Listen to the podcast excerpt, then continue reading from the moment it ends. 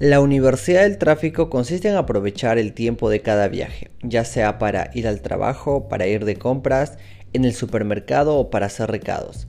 Para aprender y mejorar la capacidad profesional y los conocimientos personales, una idea concreta que puede ayudarte a llevar este objetivo a cabo es escuchar audiolibros y podcasts que te enriquezcan.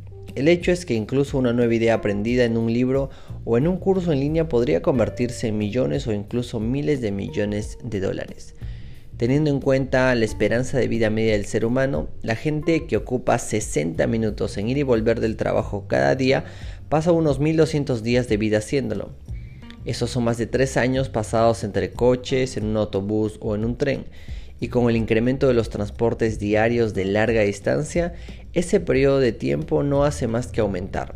La mayor parte de los que se encuentran en un atasco se infectan con noticias tóxicas, comediantes superficiales, de la radio u otros estímulos negativos que erosionan la productividad y disuelven la paz interior. Los que van al trabajo en tren o en autobús a menudo duermen, sueñan despiertos o juegan con tecnología en un estado crónico de apatía.